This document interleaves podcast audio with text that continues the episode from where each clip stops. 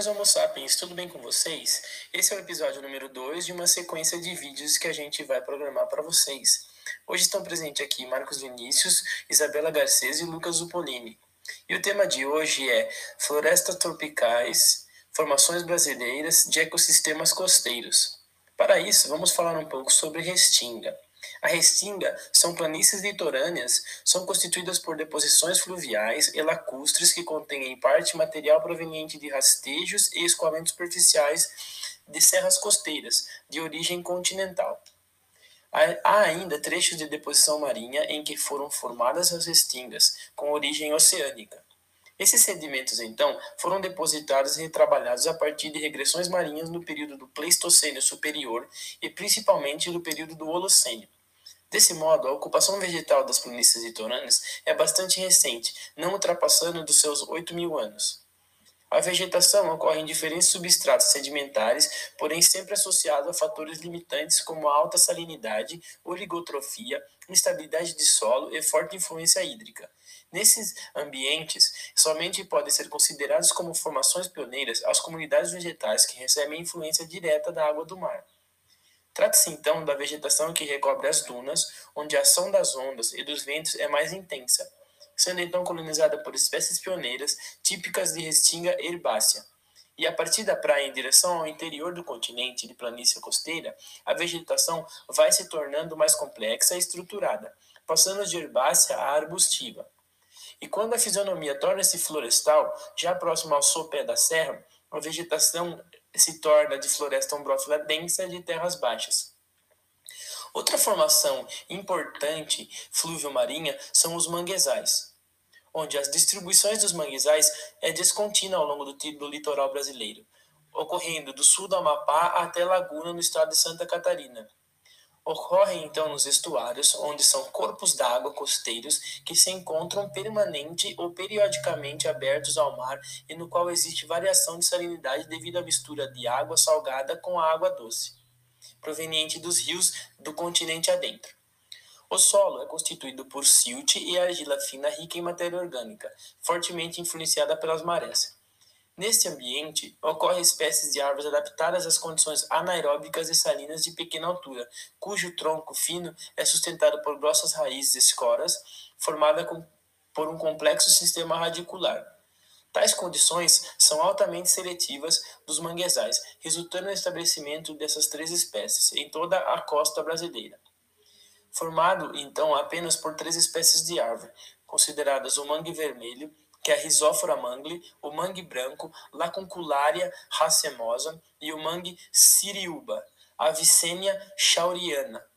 Tais árvores apresentam caules de escora, como o mangue vermelho, e as raízes laterais, como o mangue siriuba e mangue branco, sobre as quais se desenvolvem estruturas que permitem a oxigenação dos tecidos radiculares, que são denominadas pneumatóforos.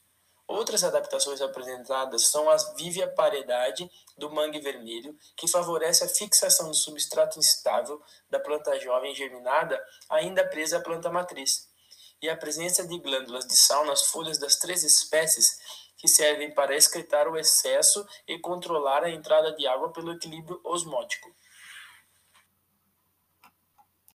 Dando continuidade aos ecossistemas urbanos, agora a gente vai falar sobre os ecossistemas costeiros e como eles vêm sendo ameaçados em decorrência das ações antrópicas. Mas antes é preciso introduzir um pouco da história do Brasil, onde, por volta de 1500, quando a população europeia chegou ao território brasileiro, eles se instalaram principalmente nas cidades litorâneas, como Salvador e Rio de Janeiro. Hoje em dia é difícil imaginar qualquer tipo de vegetação nativa cobrindo essas cidades. O Marcos trouxe para a gente os principais conceitos desses ecossistemas e agora eu vou falar um pouco sobre a pressão que esses ecossistemas vêm sofrendo. Quando a gente fala em manguezal, é muito comum ouvir as pessoas falando que é feio, que cheira mal e que não tem utilidade alguma, mas essas pessoas não têm ideia da importância desse tipo de ecossistema. No documentário A Lei da Água, a professora sênior da Universidade de São Paulo, doutora Yara Novelli, afirma que 70% das espécies de peixes de valor comercial da costa brasileira precisam do mangue em alguma etapa da vida. No site do WWF, eles citam uma pesquisa de 2018 que revelou que uma área de mangue desmatada emite 10 vezes mais CO2 que o desmatamento em áreas continentais, onde o carbono fica acumulado principalmente nas raízes do mangue.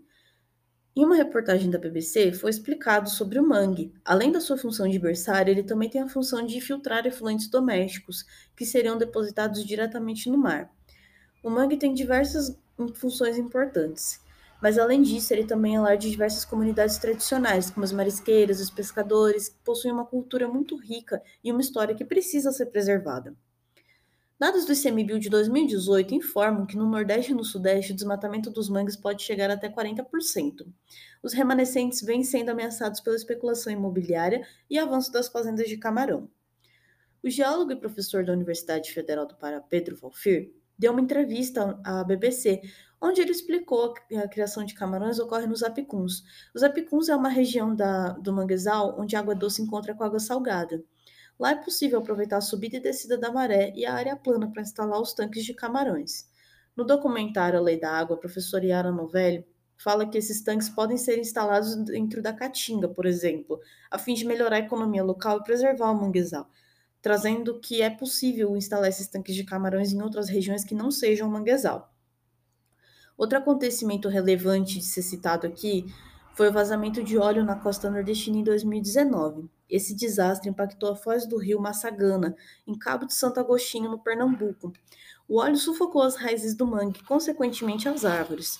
Há relatos da fauna local coberta de óleo também.